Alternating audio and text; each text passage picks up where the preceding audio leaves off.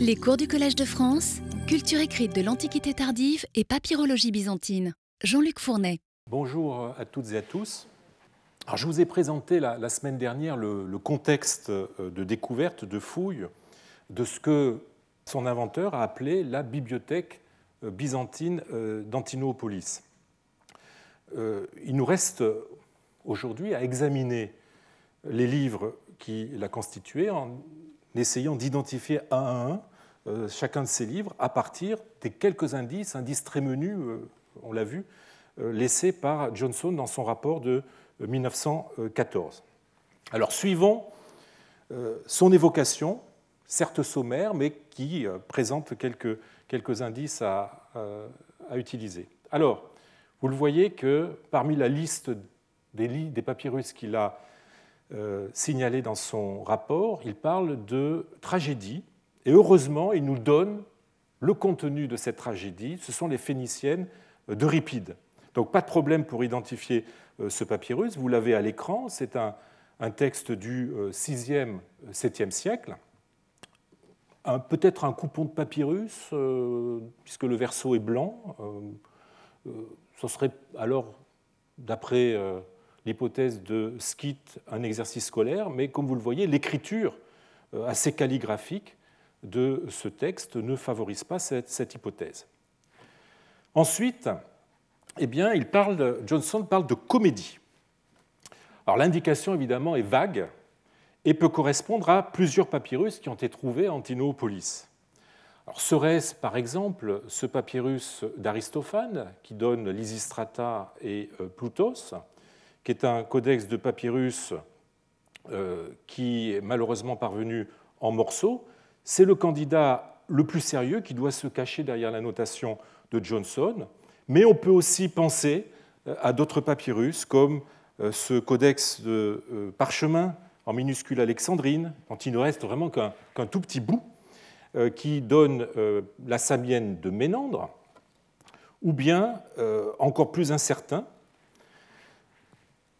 ce codex de papyrus en écriture très cursive, qui pourrait être de Ménandre, qui donne une pièce euh, non identifiée de Ménandre, on a pensé que ça pouvait être Apistos ou Dactylios ou Thésauros. Bon. Euh, ça peut être aussi ce papyrus de probablement de Ménandre, là encore, mais la pièce n'est pas facilement identifiable. C'est un codex de parchemin en majuscule biblique. Ou enfin, on peut penser euh, mais euh, malgré, sa date, on peut penser à ce papyrus, à ce codex de papyrus qui est écrit dans une euh, petite écriture assez fine qui oriente vers le IIIe siècle. Donc on aurait quelque chose de beaucoup plus ancien que, que le reste. Bon. Johnson parle ensuite d'histoire, papyrus d'histoire. Bon. Là encore, le terme est vague, trop vague pour nous permettre d'identifier sûrement le ou les textes de la trouvaille. Alors on peut songer, par exemple à euh, ce euh, codex euh, de parchemin de Denis d'Alicarnasse qui a un grand intérêt de présenter une version courte des antiquités romaines qui, a été copiée au 5e, 6e siècle. On a aussi d'autres papyrus d'histoire qui ont été trouvés à Antinopolis, comme ce codex de parchemin des histoires de Thucydide euh, de la deuxième moitié euh, du IVe siècle, ou bien ce texte, quoique anonyme, hein, qui semble être un texte historique ou peut-être une biographie qui fait référence à la bataille, probablement d'Axiome, on n'en est pas sûr, et c'est un texte du 5e, 6e siècle. Alors continuons à nous promener dans le rapport de Johnson après l'histoire, il nous parle de théologie. Alors, dans le vocabulaire des papyrologues d'Oxford, euh, théologie ne désigne pas, disons, ce qu'on voit maintenant derrière ce terme, mais euh, désigne n'importe quel type de texte de nature chrétienne. Alors, euh, sans plus de détails, évidemment, il est impossible de savoir quelle œuvre ou quelles œuvres se cachent derrière cette notation. Si je me restreins au 5e, 7e siècle, eh bien, euh, je relève dans les papyrus euh, d'Antinopolis euh, ce fragment des psaumes du VIe siècle, dans une écriture majuscule penchée. Ce fragment de papyrus de bonne qualité de Jérémie, pour lequel je n'ai pas de photo à vous montrer. Un autre fragment d'Esther qui a la particularité d'être en latin. C'est un, texte copié vers la fin du Ve euh, siècle, hein, sur parchemin.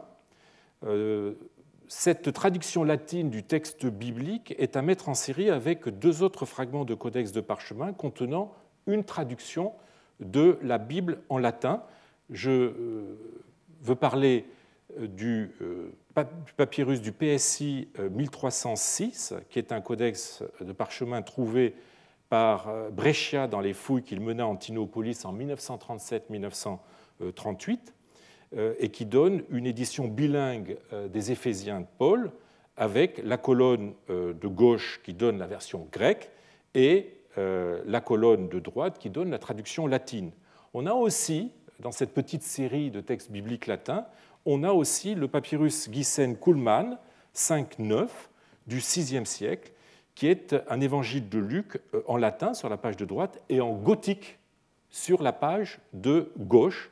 Euh, papyrus, euh, au parchemin plus exactement, disparu à la suite de la destruction en décembre 1944 de la bibliothèque de Gissen qu'il avait acquis en 1908.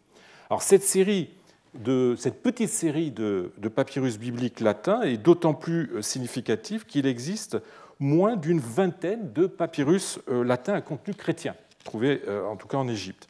Il pourrait s'agir d'éditions de luxe provenant de grands centres de production libraire en latin, à moins que, évidemment qu'Antinopolis n'ait eu ses propres scriptoria pour satisfaire la demande de manuscrits latins de, qualité.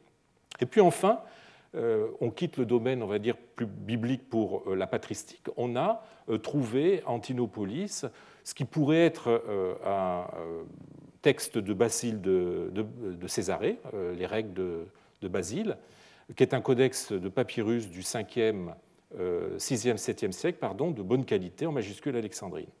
Alors en plus en plus des livres chrétiens en grec, Johnson euh, a retrouvé des ouvrages en copte.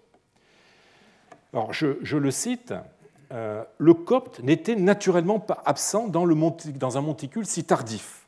Et il y avait quelques fragments littéraires euh, assez fins, en grosse écriture, en plus d'une ou deux pages de vélin de petite taille malheureusement, il ne, précise pas le contenu de ces manuscrits, mais il s'agissait euh, évidemment de littérature biblique ou plus largement chrétienne.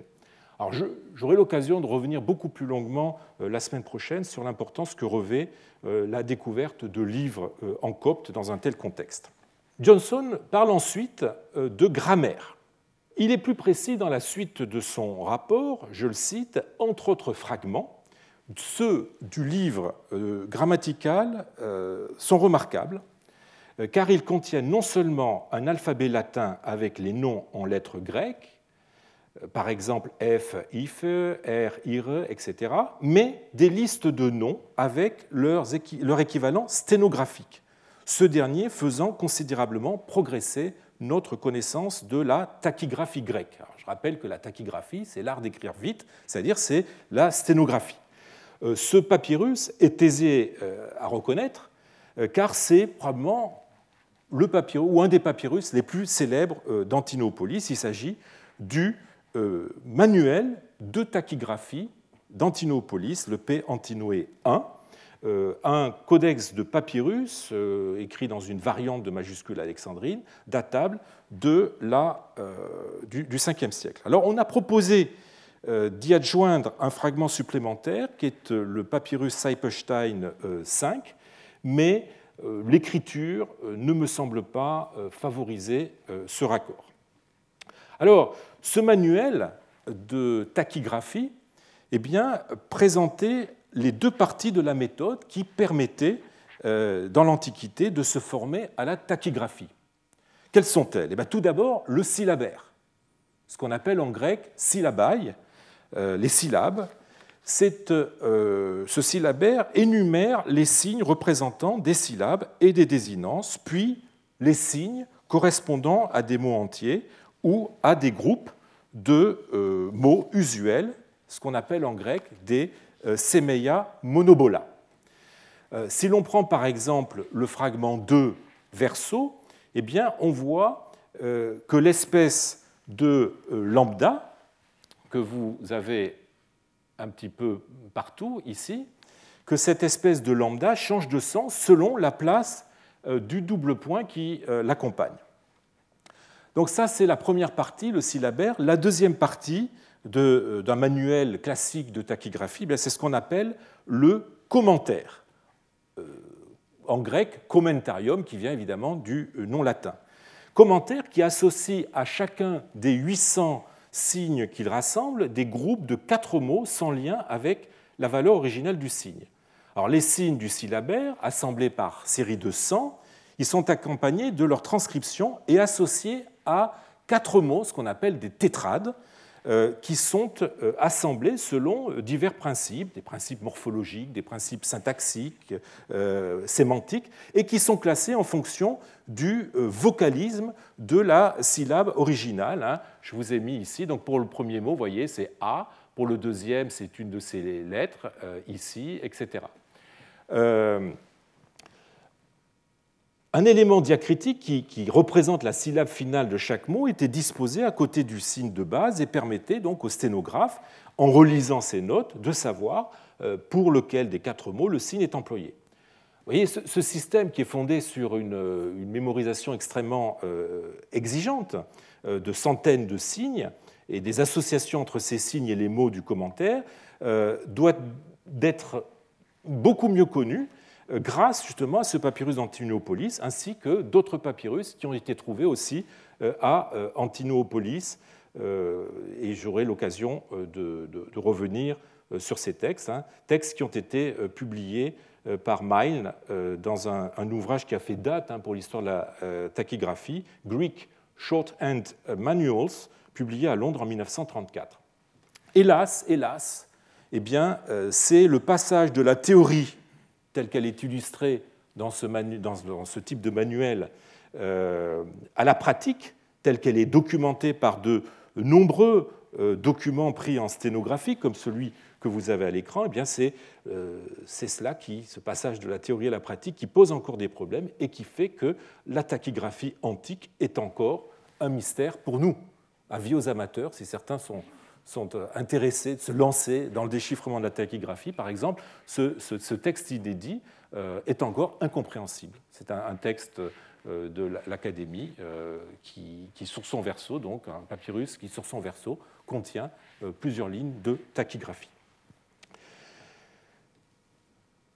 Si, la tachygraphie est un mystère pour nous, euh, elle était un art extrêmement difficile euh, dans l'Antiquité, si l'on en croit euh, la lettre 333 de Saint Basile, qui est adressée à, Notarios. Alors, notarios ne veut pas dire notaire, mais signifie tachygraphe, hein, sténographe.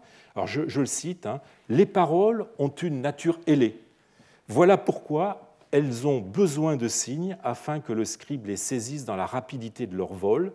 Toi, mon enfant forme complètement tes signes d'écriture et ponctue logiquement les passages. Vous dans le terme de ponctuer qu'il utilise, évidemment, il faut y reconnaître euh, bah, la position des fameux points euh, discriminants euh, autour des, signes.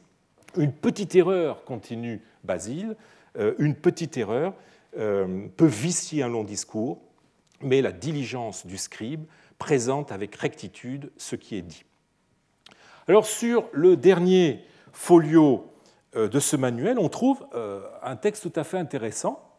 Euh, c'est un alphabet latin, à la fois, voyez, en minuscule et en majuscule, cette écriture qu'on appelle la capitale rustique. Et ce qui est intéressant, c'est de voir que les lettres sont accompagnées de leur valeur phonétique en grec. Vous voyez que A, il y a un petit alpha, Là, vous avez le B, et dessus, on a marqué en grec B, le C, K, le D, D, etc., le, F, IF, euh, etc., etc. Donc, on a le nom des euh, lettres latines translittéré en grec. La présence de cet alphabet dans un manuel de tachygraphie montre que ce manuel s'adressait à des personnes se destinant au service de l'administration où le latin, langue du droit, langue aussi du pouvoir central, était encore utilisé. Mais je ne veux pas brûler les étapes, je reviendrai longuement sur ce problème la semaine prochaine. D'après la formulation du rapport de Johnson, des papyrus grammaticaux ont été retrouvés en plus du euh, papyrus euh, du manuel tachygraphique. Alors, quoique le terme de euh, grammatical soit employé de façon assez vague par Johnson, et d'ailleurs la tachygraphie en soi n'est pas réellement de la grammaire, les papyrus qui pourraient correspondre le mieux à cette catégorie ben, sont soit cet épitomée d'Hérodien, le Décatolica euh, prosodien, euh, codex de euh, parchemin du IVe siècle, je n'exclurai pas d'ailleurs le, début du, 5e siècle, ou soit cette grammaire élémentaire d'après Denis Le Trace, qui est un feuillet écrit recto verso, à moins qu'il s'agisse d'un codex du IVe siècle, dans une écriture assez irrégulière qui fait penser à l'écriture d'un écolier, ce qui la rend d'ailleurs difficile euh, à dater. On a proposé le IVe siècle, j'inclinerai plutôt pour euh, le Ve. Quoi qu'il en soit, il s'agit moins d'un livre euh, à proprement parler que d'un cahier d'école ou d'un cahier d'écolier. Le texte conservé suit l'Ars Grammatica de Denis Le Trace, qui est un grammairien du IIe siècle avant Jésus-Christ, en proposant euh, des euh, séries de définitions. Alors, par exemple, sur le verso, à la colonne 2, on a, je cite, il y a trois genres, masculin, féminin, neutre. Il y a trois nombres singuliers, euh, du, duel, pluriel. Il y a cinq cas, nominatif, génitif, datif, accusatif, vocatif, etc. Alors, passons à un autre groupe de papyrus, ce que Johnson signa dans son rapport des papyrus de médecine. Les fouilles de Johnson ont mis au jour un nombre exceptionnellement élevé euh, de papyrus médicaux. Mais on en est réduit à devoir supputer lesquels furent découverts le 17 décembre 1913. Alors, les, deux plus grands euh, médecins grecs y sont euh, représentés avec une prépondérance pour le plus ancien, Hippocrate. On a une édition du pronostic et des aphorismes d'Hippocrate, un très beau codex de parchemin euh, qui est daté de façon variable. Les éditeurs avaient proposé le IIIe siècle, mais il semble que ce soit plutôt le 5, du 5e. C'est un manuscrit en parchemin écrit en euh, majuscule alexandrine, euh, dont l'élégance contraste avec la basse qualité de la copie, orthographe défaillante, textes divergents, souvent des manuscrits médiévaux, et livrant des variantes généralement inférieures, dû, euh, entre autres, à des erreurs de lecture ou des lapsus calami. Notons par ailleurs que les deux œuvres euh, de euh, cet exemplaire, les deux œuvres d'Hippocrate, se suivent dans un, dans un ordre non canonique, qui est même opposé à celui des manuscrits médiévaux, et plus important, à l'ordre de leur lecture dans le curriculum des études médicales, où le pronostic était étudié juste après les aphorismes, les aphorismes qui le texte de base que l'on lit lorsqu'on commence à étudier euh, la médecine. On aurait donc vraisemblablement un codex composite contenant un choix d'œuvres d'Hippocrate et peut-être d'autres auteurs, puisque le nom d'Hippocrate est précisé dans, le titre des aphorismes, ce qui pourrait vouloir dire qu'il y avait des, œuvres euh, d'autres auteurs, euh, copiés indépendamment des éditions standards de cet auteur, ou selon des choix imposés par le commanditaire en fonction de ses besoins. Le matériau et, la qualité de l'écriture montrent cependant qu'il n'a pas réalisé ce travail lui-même, mais l'a fait faire par un copiste à l'écriture assurée, mais au niveau philologique euh, assez bas.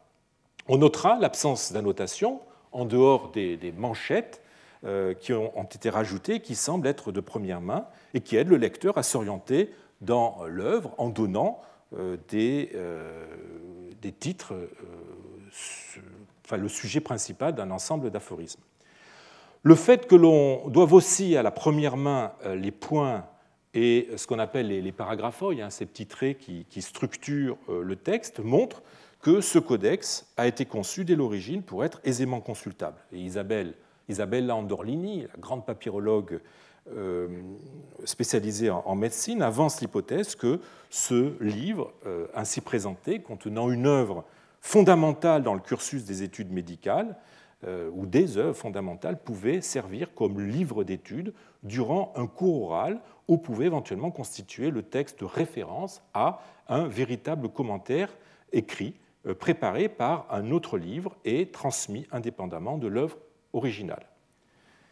Alors, à côté de ce euh, codex de parchemin, euh, on a découvert aussi euh, un codex de papyrus, toujours des aphorismes, qui date de la fin du VIe ou du début du VIIe siècle. C'est un codex d'assez grande taille, dans une majuscule inclinée assez irrégulière. C'est un exemplaire bas de gamme, qualité inférieure du papyrus, comme vous le voyez, mauvaise orthographe, euh, erreurs de copie et textes déficients, qui sont autant d'indices d'une copie euh, qui n'est pas de très grande qualité.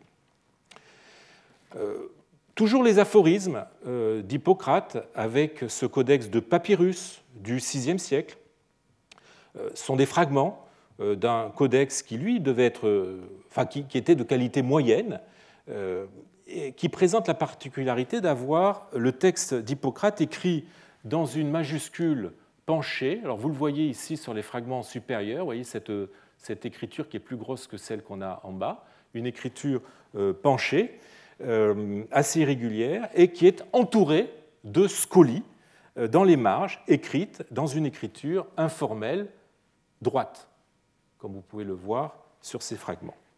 Cet exemplaire présente ainsi toutes les caractéristiques d'un exemplaire qui a servi à l'étude d'Hippocrate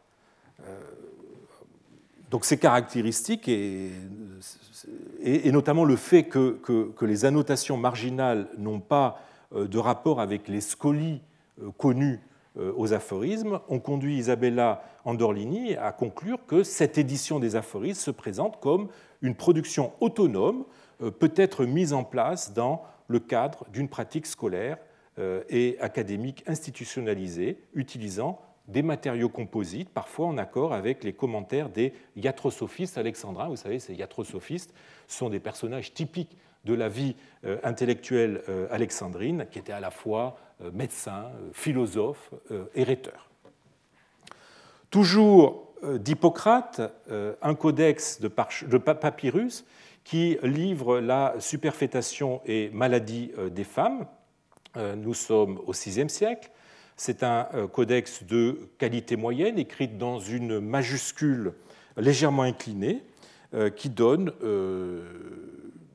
deux œuvres d'Hippocrate dans une succession directe qui n'est pas attestée par la tradition manuscrite médiévale. Toujours d'Hippocrate, et ce sera le dernier, le dernier livre d'Hippocrate dont je traiterai aujourd'hui, euh, c'est euh, un codex de, papyrus qui donne la nature euh, de l'homme, 15 et 16, codex de basse qualité, écrit de façon très informelle, comme vous le voyez, une écriture penchée irrégulière qui n'est pas celle d'un copiste professionnel. Alors on passe au deuxième grand médecin qui a tant marqué l'histoire de la médecine jusqu'à l'époque moderne. Il s'agit évidemment de Galien. Galien, dont on n'a trouvé en Tinopolis qu'un seul euh, papyrus. Euh, c'est un codex de euh, papyrus du VIe siècle qui donne le, de la composition des médicaments selon leur genre.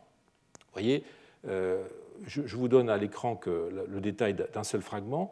On a trouvé 37 fragments donc provenant d'une édition grand format, euh, de bonne qualité, écrite dans, dans une majuscule penchée euh, régulière, euh, selon une mise en page soignée. Le texte, malgré tout, présente de très nombreuses singularités par rapport à celui des, manuscrits médiévaux. Vous voyez, c'est quelque chose qui revient constamment. On a affaire à des textes dont la tradition, qui, se différencient très nettement de la tradition, et j'aurai l'occasion, la tradition manuscrite médiévale, j'aurai l'occasion de revenir là-dessus. Outre donc les livres de ces deux grands euh, médecins, euh, on a trouvé en Tinopolis 20 euh, adespotas et 20 papyrus, on va dire, divers que l'on peut répartir dans les catégories suivantes. Alors, tout d'abord, eh bien, des traités ou des encyclopédies de, nature diverses. Alors, je présenterai ces, textes très sommairement. On a notamment ce codex de papyrus qui, donne, qui semble donner un texte de Materia Medica, un traité peut-être sur les régimes, euh, qui d'un auteur non identifié mais qui cite euh, Hippocrate, un traité euh, indéterminé, là encore peut-être sur les régimes. Vous voyez, c'est un codex de relativement bonne qualité, écrit dans une majuscule penchée soignée. Ce qui pourrait être une encyclopédie médicale, écrite dans, un, dans, une majuscule penchée assez soignée, euh, avec des, additions dans les marges inférieures, probablement de la même main, mais cette fois-ci carrément euh, documentaire. Hein. On voit bien euh, l'opposition entre ce type d'écriture et celui-là. Donc c'est une compilation médicale citant Ribaz, citant Paul Dégine, citant Aessus, donc ces, grands médecins de l'époque tardive, dans les marges de laquelle ont été ajoutées dans une cursive documentaire euh, des euh, recettes, euh, soit tirées d'ouvrages, d'autres ouvrages, soit issues d'une expérience personnelle. Et selon Francesca Corazza, qui est la dernière à s'être penchée sur ce papyrus, et eh bien ce codex, en combinant des sources traditionnelles à des matériaux issus peut-être d'une pratique quotidienne de la médecine, serait assez typique des compilations d'époque byzantine comme celle d'Oribase, de Paul Légine ou d'Aessus. On a trouvé aussi un traité anatomique euh, combiné à un réceptaire, euh, écrit dans une majuscule penchée soignée. Selon euh, la dernière édition, on aurait affaire à un codex de papyrus conservant les restes d'un traité anatomique et d'un recueil de prescriptions pharmacologiques. Le fragment 3 contient deux recettes d'Alexandre de Tralles concernant la fabrication de charmes pour guérir des maladies abdominales alors que les fragments restants présentent parfois des similitudes avec d'autres euh, prescriptions d'Alexandre. Euh, on a aussi cette encyclopédie, peut-être cette encyclopédie euh, médicale de, bonne qualité, qui est probablement une compilation de divers extraits de, médecins, en l'occurrence d'après le fragment du, titre d'après le titre pardon, du, fragment 1 recto, Antilus, qui est un médecin probablement alexandrin du IIe siècle. Puis, on a une série euh, de euh, fragments euh, dont, pour certains, la nature du contenu n'est pas évidente. je, n'y insisterai pas, vous les avez ici à l'écran. La, deuxième catégorie de ces adespotas, eh bien, ce sont tout simplement des recettes médicales dont on a au moins six exemples à Antinoopolis. Alors, parmi, euh, euh, ces recettes médicales, ces réceptaires, euh, signalons ceux d'un contenu un peu particulier, puisqu'il s'agit de recettes à contenu magico-médical. ce codex de papyrus de basse qualité, écrit dans une étroite écriture semi-littéraire, avec une orthographe qui laisse à désirer, eh bien, euh, présente euh, des euh, ingrédients de la pharmacopée et des vocables médicaux qui se mêlent à des éléments à fort caractère magique, comme le titre de certaines recettes. Alors, je, vous en donne deux charme protecteur contre la fièvre, ou bien pour ceux habités par un démon.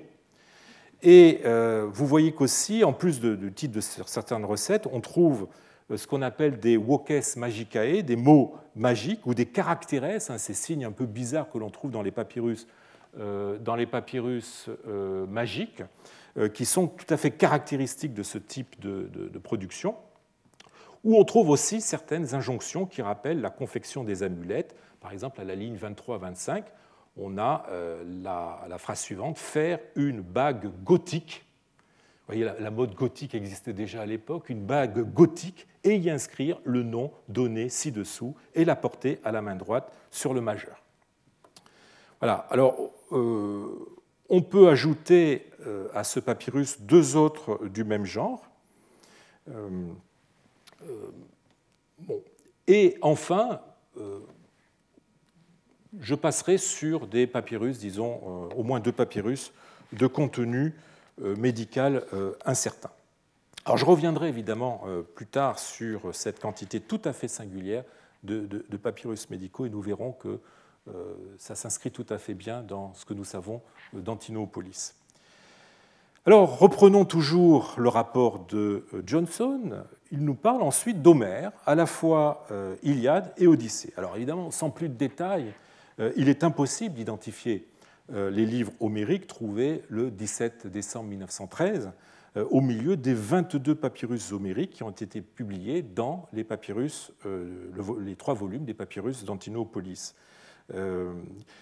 qui sont aussi bien sur parchemin que sur papyrus, dans des écritures aussi bien formelles qu'informelles, et qui se répartissent dans le temps de la façon euh, euh, suivante, hein, que, je vous ai, que je vous ai indiqué euh, à l'écran. Alors, je, n'y insisterai pas. Ensuite, eh Johnson nous parle d'un de main minuscule morceau de Théocrite à côté, précise-t-il, d'un ensemble de dix pages d'Hésidiles parvenues au complet. Alors, je crois que la découverte euh, qu'il a faite, qui est une découverte majeure de ces fouilles, mérite que euh, je cite ce qu'il dit euh, de ce texte, d'un petit carré de cendres dans les interstices des tessons émergea un beau morceau de théocrite, aussi sec et cassant que le reste, résistant à peine au toucher, qui plus tard, après avoir été traité par humidification, a livré environ dix pages, plus ou moins complètes, des idylles. Il s'agit euh, du manuscrit le plus célèbre de cette trouvaille, publié 16 ans après sa découverte par Hunt et Johnson lui-même, un codex daté euh, par l'écriture du 5e, 6e siècle. J'inclinerai à le dater plutôt du 6e, dont sont parvenus jusqu'à nous six folios très endommagés, hein, les minuscules euh, morceaux dont parle euh, Johnson, et dix autres consécutifs euh, relativement bien conservés. Le texte est truffé de corrections, doté de nombreux signes diacritiques, des accents, des, vous le voyez, hein, des accents, des esprits, des points, euh, des, apostrophes, hein, ici euh, vous en avez une par exemple, quatre, euh, des diastoles, c'est-à-dire des, marques signalant des séparations, ainsi que des marques de quantité. Le texte de Théocrite est accompagné de très nombreuses gloses, on les voit ici dans, les marges, euh, certaines peut-être de la même main que celle du copiste, d'autres dues à plusieurs autres personnes. Alors, une de ces annotations est en copte, ce qui est absolument exceptionnel pour un texte de culture classique et évidemment très instructif sur euh, le profil linguistique de celui qui euh, en est l'auteur. J'y reviendrai longuement la semaine prochaine. Si ce codex est d'une extrême importance pour la philologie théocritéenne, eh il n'en reste pas moins une production assez modeste du point de vue des standards de la librairie antique. Euh, l'écriture, une majuscule inclinée, influencée par la majuscule biblique, qui est d'ailleurs, entre parenthèses, assez proche des autographes de Dioscorde d'Aphrodite, sur lequel euh, j'aurai l'occasion de revenir, cette euh, écriture n'a aucun caractère régulier qui lui donnerait une allure tant soit peu calligraphique. Elle est déparée par de très nombreuses euh, corrections, comme vous le voyez, qui sont grossièrement euh, exécutées. Euh, les glosses sont ajoutées sans souci d'harmonie, hein, de la mise en page. Et surtout, le texte même trahit une connaissance lacunaire du grec et un sens philologique peu développé, aussi bien chez le copiste que chez les correcteurs ou les annotateurs, avec de nombreux phonétismes, on a des confusions du genre delta, tau, euh, on a des lectures amétriques, euh, des lapsus calami divers et variés, non justifiés par le sens et des annotations de très bas niveau. Il s'agit donc d'un exemplaire de travail ayant appartenu à quelqu'un qui n'était manifestement pas un érudit, qu'au moins, qui n'était pas un érudit, mais qui euh, souhaitait se former à la poésie alexandrine. Et j'ai déjà eu l'occasion euh, de vous dire l'importance que cette poésie a, eue dans la formation euh, à cette époque. Et nous avions vu ça il y a, deux ans. La, glose en copte pourrait indiquer qu'au moins un, des utilisateurs de, ce codex était coptophone, hein, un de ces coptes appartenant à des milieux bien hellénisés et souhaitant se réclamer pleinement euh, de la culture grecque, euh, par ailleurs indispensable pour euh, une carrière administrative. La copie du, codex et l'ajout de gloses et de nombreux signes diacritiques et prosodiques pourraient s'inscrire dans, un cadre scolaire, hein, au sens large du terme. C'est la conclusion à laquelle est parvenu Fausto Montana, qui a passé au crible les nombreuses annotations qui le parsèment et qui en arrive donc à la conclusion que l'apparat de notes de ce papyrus est dû à une ou plusieurs personnes ayant bénéficié d'une initiation élémentaire à l'œuvre euh, théocritéenne, probablement réalisée sous la conduite du euh, grammaticos euh, à l'aide d'un upomnéma, c'est-à-dire d'un commentaire de teneur scolaire et des travaux lexicographiques passer au filtre de leur bagage culturel et professionnel et calibré pour correspondre à un objectif didactique bien particulier. Il continue en disant, en revanche, si le contenu, euh, la qualité linguistique et terminologique du commentaire apparaissent globalement incertains euh, et de niveau modeste, le choix d'une œuvre littéraire difficile est clairement le signe d'une ambition pédagogique visant à atteindre un statut social ou professionnel élevé. En supposant que sa formation précédente avait suivi les grandes lignes conventionnelles du programme scolaire de l'Antiquité tardive, eh le public de ces leçons devait en avoir fini avec Homère et quelques auteurs du théâtre classique. On serait donc ici à un stade plus avancé euh, de la formation euh, scolaire. Johnson euh, a aussi mis au jour des ouvrages en latin, en plus des alphabets du manuel tachygraphique dont je vous ai parlé il évoque en effet dans son rapport des fragments latins sur papyrus, parchemin et papyrus de moindre valeur, ainsi que, je le cite, une boule de papyrus qui avait servi de bouchon à une jarre qui a livré un fragment littéraire latin. Alors, pour les textes sur papyrus, on peut, euh, sur parchemin, pardon, on peut hésiter entre les trois manuscrits suivants, euh, je, n'insisterai pas sur ces trois manuscrits, je ne vous parlerai que, du, premier.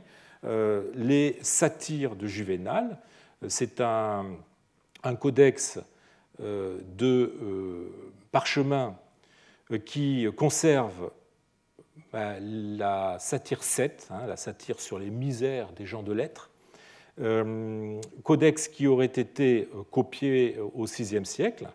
L'écriture relève de ce que l'on euh, appelle euh, l'oncial BR, BR, à cause de la forme caractéristique de son B, qui s'élance au-delà de la ligne supérieure d'écriture, et de son R, euh, dont l'élément final est horizontal. C'est une écriture qui est typique des manuscrits juridiques de qualité de l'époque de Justinien, euh, et on a pensé que, comme d'autres manuscrits en oncial BR, notamment le Codex florentin des digestes de Justinien, eh il devait provenir de Constantinople. Euh, mais plus récemment, euh, on a envisagé la possibilité que ce manuscrit puisse être aussi une production égyptienne, et je renvoie pour cela à l'article de Gabriel Nokimachedo, euh, qui a consacré euh, une communication au congrès de Varsovie, au 27e congrès de Varsovie, euh, intitulé Juvenal in Antinoe et qui a été publié en 2016.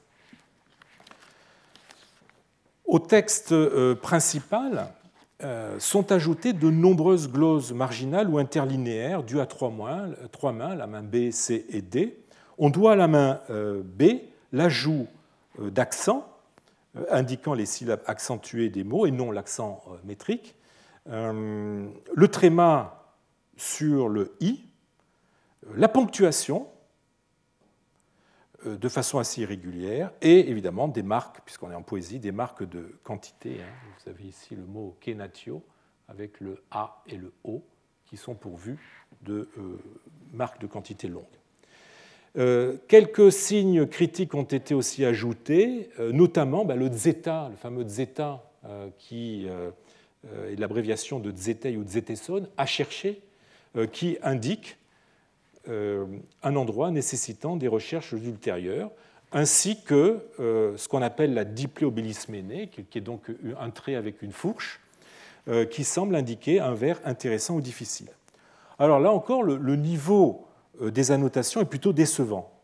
Le premier éditeur les qualifiait d'ineptes euh, et allait même jusqu'à dire, avec un mépris tout à fait typique euh, de l'attitude de la critique de cette époque envers l'Antiquité tardive, qu'elles n'ont pas grand je le cite, hein, qu'elles n'ont pas grand-chose à nous dire si ce n'est l'ineptie abyssale dont les commentateurs du 5e siècle étaient capables. Il est vrai qu'elles sont évidemment très éloignées euh, des glosses de euh, certains papyrus consistant des remarques grammaticales, des commentaires historiques, des renvois à des, variantes, euh, qui sont autant de manifestations de la culture de l'annotateur, ou à tout le, moins de de sa curiosité intellectuelle. Ici, rien de tout cela. Les nombreuses glosses qui truffent cet exemplaire sont d'un niveau élémentaire et n'ont aucun point de contact avec les scolies des manuscrits euh, médiévaux de Juvénal. Alors elle donne euh, des euh, synonymes, alors en latin par exemple, gestetur qui est glosé portetur, ou en grec, ici vous avez kenatio qui est salamangé, hein, qui est glosé par aristérine pour aristérion, ou alors évidemment out, out qui, du fait de sa polysémie, nécessitait là effectivement une, une pour savoir quel, pouvait être son sens, en l'occurrence c'est pos. Euh, ces annotations ajoutent aussi des manchettes pour préciser euh, de quoi il est question. Euh, par exemple, en face du vers 174, on a l'indication des tessera au sujet de la tessère, et donc il s'agit effectivement d'un vers ou d'un groupe de vers qui parle de, ces fameuses tessères de, ravitaillement hein, contre lesquelles on pouvait échanger du blé. Euh, ces annotations donnent aussi quelques précisions euh, très terre à terre pour mieux comprendre euh, le, texte. Au vers 178-179, on a le, texte du Juvenal nous dit porticus in qua gestetur dominus, un portique où le maître se fait porter, et l'annotateur a rajouté en grec dans la marge kata eleipsin para tondulon, sous-entendu par des esclaves, évidemment. Euh, on dirait euh, des notes de cours prises dans le cadre d'une lecture très scolaire euh, de cette œuvre, et encore sous la houlette d'un professeur de latin qui commet des contresens. Au, vers 189-190, Juvenal parle d'exempla novorum fatorum, qu'il faut traduire par exemple d'une destinée hors du commun, où novorum, novus a le sens d'inhabituel et qui est glosé en grec par ton néon, des jeunes. Un beau contresens. Euh, je reviendrai euh, plus tard, là encore, sur, ces glosses sur ce que ces glosses nous apprennent euh, du profil du lecteur annotateur. Alors, pour les textes sur papyrus, en latin, trois possibilités s'offrent à nous.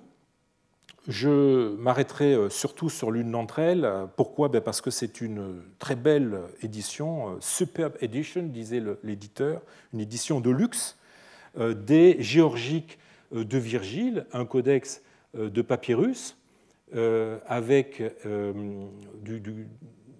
la moitié quatrième, moitié cinquième, avec explicite et, et à l'encre rouge, argument au début de chaque chant, ainsi que des scolies. Euh, selon l'éditeur, ce serait un des rares exemplaires de Virgile à ne pas être euh, d'origine euh, scolaire. on a aussi un traité juridique, évidemment, le latin c'est la langue du droit, donc il est normal de trouver des papyrus juridiques, on a deux traités juridiques parvenus donc, sur papyrus à Antinopolis. Enfin, enfin bah, le meilleur, j'ai gardé le meilleur pour la fin. Enfin, je n'ai fait que suivre en fait le rapport de Johnson, mais il se trouve que Johnson parle à la fin euh, d'un. Euh, j'ai oublié de vous montrer pardon, les, géorgiques de Virgile. Euh, Johnson parle à la fin de, de son rapport d'une page, a page of an illustrated botanical work, probably Dioscorides. C'est peut-être le papyrus le plus célèbre de la trouvaille de Johnson avec le euh, papyrus de, Théocrite. Alors il s'agit, d'un livre conservé à la Wellcome Foundation Library, euh, datable du 4e, euh, 5e siècle. J'aurais une petite préférence pour le 5e. Sont les restes d'une feuille d'un codex de papyrus et de cinq fragments de ce même codex euh, comportant euh, une illustration et un texte en grec donnant le nom euh, de la plante et des indications sur son usage thérapeutique. C'est donc là encore en fait un, livre annexé, on va dire, au, domaine médical. J'aurais pu le traiter dans les papyrus médicaux, mais comme j'ai suivi l'ordre des, des, éléments de la phrase de Johnson, je l'ai gardé pour la fin. Ce codex présente une caractéristique matérielle tout à fait étonnante. Les deux faces des fragments, enfin de, chacun des, des, fragments de, folio, sont écrites perfibralement. C'est-à-dire que chaque folio a son recto et son verso avec des fibres horizontales. Cela signifie que chacune des feuilles qui ont servi à confectionner ce codex est constitué en fait de deux feuilles collées l'une euh, à l'autre, de telle sorte que leur face euh, perfibrale soit seule visible. Alors comment, comment expliquer euh, cette anomalie? Il existe de rares exemples de codices formés de feuillets résultant du collage de deux autres. Ainsi, le euh, Papyrus Panopolis Biti, euh, qui est un, codex documentaire euh, donnant un registre de reçus fiscaux édité dans les papyrus de Panopolis 19 et qui date de 339-345, constitué de deux rouleaux ayant servi environ 45 ans plus tôt à consigner une correspondance administrative on est en 298-300. Les, deux rouleaux étaient, selon l'usage, écrits évidemment sur leur face antérieure, c'est-à-dire sur la face qui présente les fibres horizontales, la face perfibrale. On a donc collé ensemble les deux faces écrites de façon à obtenir un rouleau dont les deux faces correspondaient au côté anépigraphe des deux rouleaux d'origine. On a ensuite découpé ce rouleau en feuilles pour en faire un codex. C'est donc pour des raisons de recyclage euh, que ce codex de Panopolis est constitué de feuilles collées deux à deux. On observe euh, le même phénomène pour quelques rares codices littéraires comme le papyrus Armim 6-9 ou le papyrus Bourrian 41 AB, qui sont des restes de rouleaux administratifs euh, du IIe siècle, dont les faces écrites ont été collées les unes contre les autres pour confectionner un codex contenant des textes bibliques et euh, homilétiques en copte euh, et en grec. Mais dans tous les cas parallèles que je viens d'avancer, il s'agit de rouleaux récupérés les faces restant disponibles dans la seconde phase euh, euh, d'utilisation pour les copies euh, en codex. Pardon, mais les faces restant disponibles ne présentent jamais la même orientation fibrale. C'est-à-dire d'un côté, vous avez des, fibres horizontales, de l'autre des fibres verticales. Or, dans le cas de notre herbier, les faces sont toutes perfibrales. Aussi doit-on en conclure que ce codex au folio collé n'a pas été constitué à partir d'un rouleau usagé, mais que les folios ont été doublés volontairement. Ce qui explique d'ailleurs, contrairement au cas de rouleaux transformés en codices, l'absence de euh, colécis, hein, ces fameuses collures entre les différents euh, feuillets, les colématins, euh, absence de, de, visible sur les fragments conservés, comme si on avait essayé de coller ensemble des colématas de façon à ce qu'aucune jointure ne vienne parasiter la surface des pages. La raison donc de ce doublage des folios est très probablement euh, motivé par le désir d'obtenir un codex aux pages beaucoup plus solide. Et donc, loin euh, d'être une preuve, comme on a pu euh, l'affirmer, que ce codex était conçu comme un objet de luxe, son écriture n'a rien de calligraphique, eh ce doublage avait pour but de prévenir les usures ou déchirures qui n'auraient pas manqué de se produire par une consultation répétée de l'ouvrage. C'est donc voyez, un livre de, travail très souvent consulté, euh, peut être utilisé par un médecin ou par un apothicaire, un pigmentarius. Alors, le folio euh, le mieux conservé euh, est, consacré d'un côté à une plante qui s'appelle le, le sunfutone, son nom scientifique est le Synphytum officinale L, qu'on appelle plus communément la euh, consoude officinale, ou bien l'oreille d'âne, ou la langue de vache. Et on apprend euh, par le texte grec qui l'accompagne que cette plante, je cite, une fois broyée, traite tous les types de saignements et ressoude les plaies et les tendons sectionnés. Elle traite aussi l'expectoration du sang. Après, on a une lacune. Alors, l'autre face de ce feuillet est consacrée au phlomos, au verbascum tapsus L, euh, qu'on appelle plus communément la molène bouillon blanc, dont on apprend, toujours par le texte qui euh, accompagne l'illustration, euh, qu'elle traite les personnes atteintes de douleurs et de toutes sortes de lassitudes. Alors ce papyrus est le seul herbier illustré qui nous soit parvenu sur papyrus avec l'herbier de Teptunis du IIe siècle le Péteptunis de 679. Euh, Il présente la particularité de découler d'une œuvre de médecine astrale euh, intitulée De Virtutibus Herbarum, de la vertu des plantes, où les plantes sont associées aux diverses planètes, mais euh, si son caractère fragmentaire incite à la prudence, enfin même si son caractère fragmentaire incite à la prudence, eh bien, il semble bien qu'il n'y ait plus euh, dans ce codex de traces de la dimension astrologique de cette œuvre dans les notices de l'herbier, si bien qu'on a émis l'hypothèse que nous aurions là une version réduite du euh, De Virtutibus Herbarum, euh, dans, lequel, dans laquelle l'épitomateur aurait supprimé les éléments magico-astrologiques et gardé, en les paraphrasant, les sections purement médicales ou botaniques. D'autres papyrus d'Antinopolis, peut-être d'ailleurs également euh, trouvés euh, au même moment euh, que notre herbier, ont conservé une dimension magique hein, associée à une finalité médicale. J'ai eu l'occasion de vous en montrer des exemples, montrant par là même la, frontière, évidemment, souvent labile, entre médecine et magie, qui se mêle dans ce qu'on appelle la iatromagie ou la iatromathématique.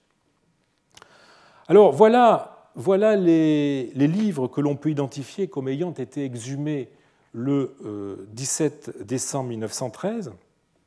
J'aurais voulu euh, y inclure le fameux papyrus des Origes, qui, quoique datant de la même période que les manuscrits de la bibliothèque byzantine, a été découvert quelques jours plus tard, en 1914, et dans un autre com. Mais je ne résiste pas au plaisir euh, de vous montrer ce fleuron de l'illustration, enfin de, ce fleuron des papyrus illustrés. Euh, en tout cas, pour revenir à la découverte du 17 décembre 13, Johnson précise que des papyrus documentaires se trouvaient avec eux. Hein, c'est un détail important que je voudrais citer. Les documents ont laissé peu de témoignages de valeur, mais en plus du grand rouleau en bon état contenant une lettre et une partie d'un contrat de prêt euh, concernant un habitant du nom Oxyrhynchite, une boule de papyrus qui avait servi de bouchon à une jarre a livré à la fois un fragment littéraire latin, on l'a vu tout à l'heure, euh, et les restes d'un registre foncier de guet euh, basiliqué et idiotiqué, c'est-à-dire de terre royale et de terre privée. Alors, est-ce que l'on est en mesure d'identifier ces papyrus euh, documentaires à la lecture de ces quelques indices? Et si oui, peuvent-ils apporter quelques lumières sur le contexte d'utilisation de ces livres? Alors, le, registre foncier pour lequel Johnson donne quelques précisions est inidentifiable. Euh, aucun texte jusqu'ici édité ne comporte les mots euh, cités par Johnson. Il s'agit donc soit d'un document inédit, soit euh, on a affaire à une mauvaise lecture de Johnson. Pour ce qui est des deux autres documents, l'identification peut être menée sur des bases plus solides. Le contrat de prêt dont parle Johnson est sans nul doute le papyrus Antinopolis 203 euh, qui est un, contrat donc passé entre le cordonnier Jacob, originaire d'Oxyrhynchos, et le bucellaire, c'est-à-dire un membre d'une unité plus ou moins paramilitaire, euh, Anastase, surnommé le soldat, pour la modeste somme de 2 sous d'or moins 8 carats. Euh, les éditeurs Bards et Tsidiakus le dataient de 475, mais il a été démontré depuis que cet acte a été rédigé en 580.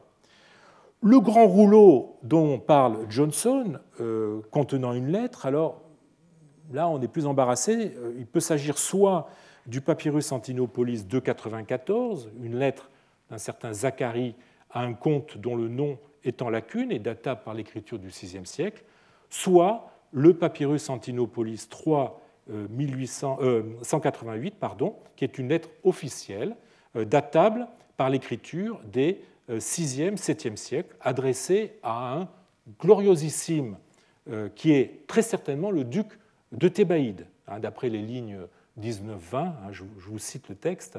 Euh, vous qui avez du pouvoir sur chacun de ceux qui ont des responsabilités dans l'administration de votre province.